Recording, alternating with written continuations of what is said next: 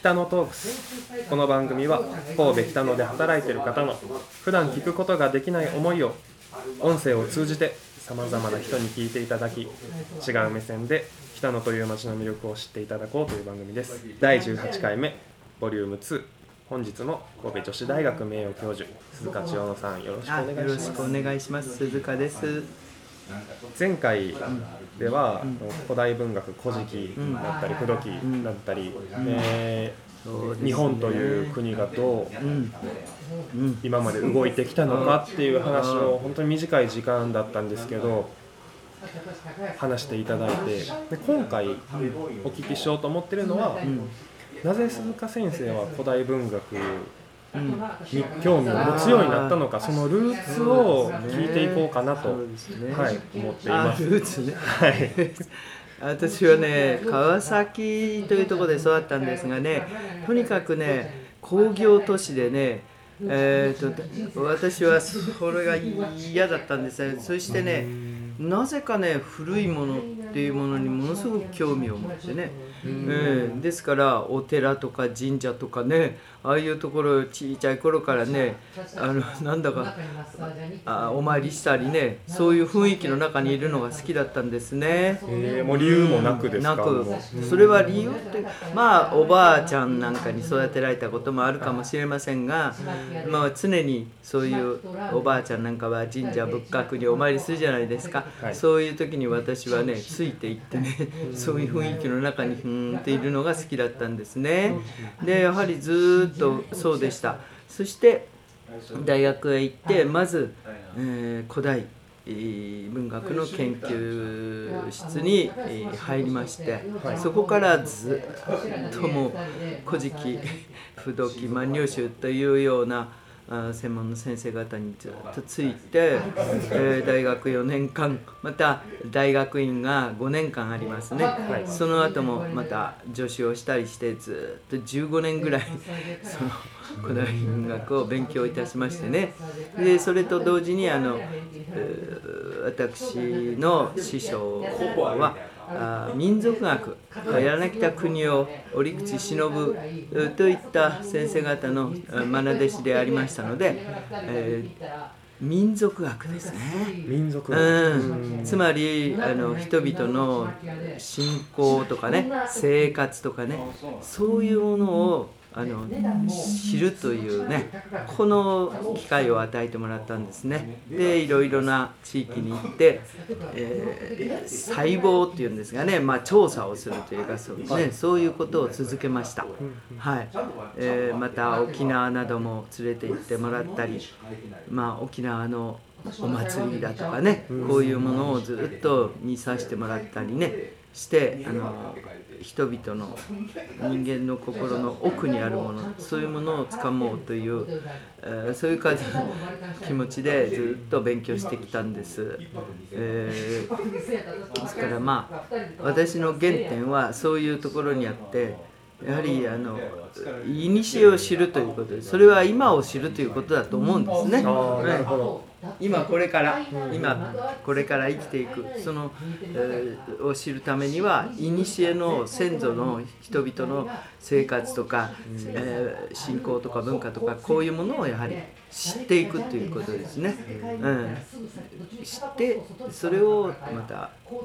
今そして将来に生かすというかね、うん、一つの指針として生かしていくっていうそういう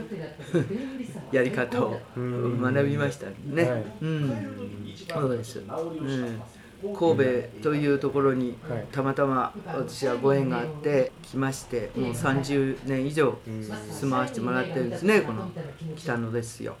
えーこの神戸というところのやはりあの歴史もねあの、まあ、一つどこで切るかですが例えば神戸はあ短い短い時間ではあったけれども日本の都であったところですよね。そうなんですそうですよ平清盛が福原京というものを作ったわけですよね。原京ありました、うん、はいそうです。それで北野っていうのは、はいあ福原京の一つの、まあ、え北の守り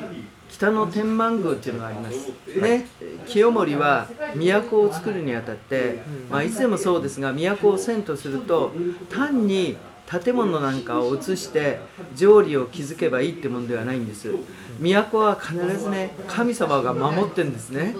それでね全部そういう神様も分類してきてるお移ししてきてるんです。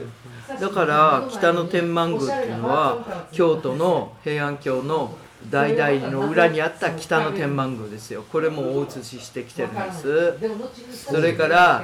平野に祇園っていうところが八坂神社あるんですけどこれも京都の八坂神社を移してきてるわけですね。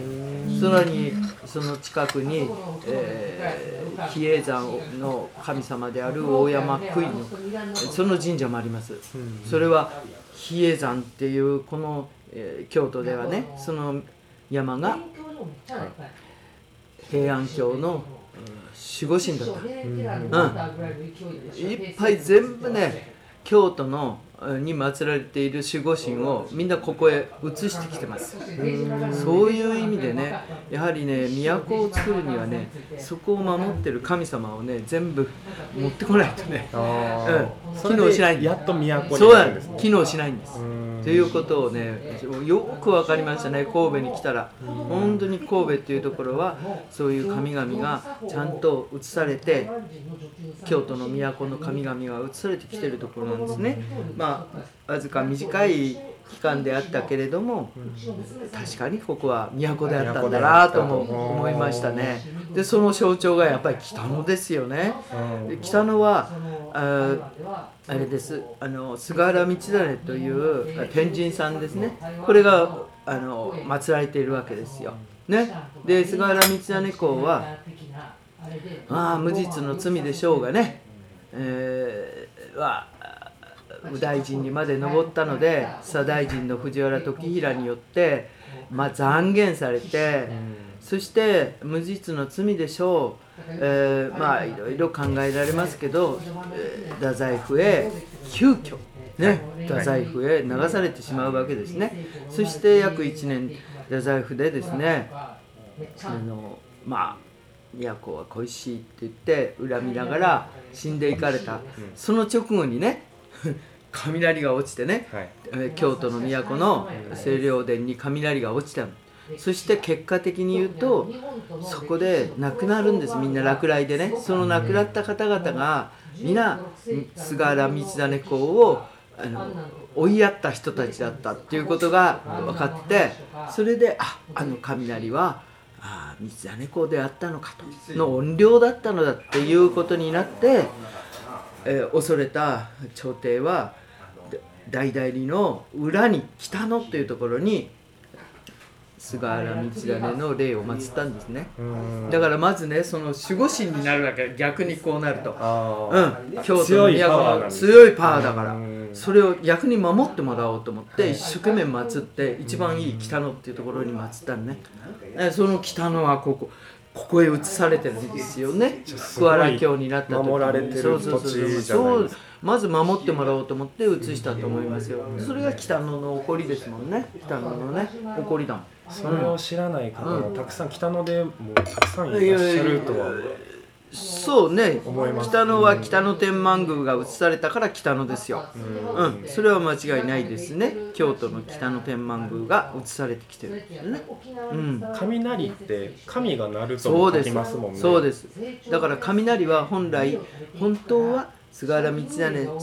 公ではなくてそのもっともっと古代から雷神様が鳴ってんですよ。自然ですもんね。そうそう天から落ちてくるね雷ね、はい、鳴神とも言うんですね、はい、うん、でこれが水をもたらすでしょ？雨を降らしてくれるしね。そういう豊かな恵みをもたらす天津神だったんですようん、それが、うん、それが天津神天神なんです。天神。でも菅原道真 たまたまね道真公が亡くなったね後に、えー、雷が落ちて清涼殿に雷が落ちてね、えー、人々を皆落雷で殺していったその殺された人々が皆道真公を追いやった人々だったのでそれでああの天津神天神は菅原道真だってことになって菅原道真が雷神になったんです雷神。雷神ですよ。ああ雷神。うん。まああの菅原道真はそういう恐るべき、まあ、怨霊としてまず最初は登場してくるんですね、はい、雷なんですよ。でもだんだんと北野というところに祀られてそして柔らかな穏やかな守護神になっていくんですね、うん、だからこの北野もそうやって神戸を守ってくれる。そういうところだ神様がいるところだと思う。ありがとうございます。このかまとめてくださいこれを。でもそれも綺麗にまとまったので はい、あとはそういうことですよ。北野は、えっ、と守られて神戸の守護神だからね、はい、そういうことですよね。北の天満宮があるっていうことですよね。うん、でも僕も本当に初めて聞いたことなので、すごくこう納得をしながら話を聞いてましたね。うん、北野のルーツと鈴鹿千代野さんのルーツを聞けたところで第2回目は これはいお別れしたいと思います。はい、はい、どうも失礼いたしました。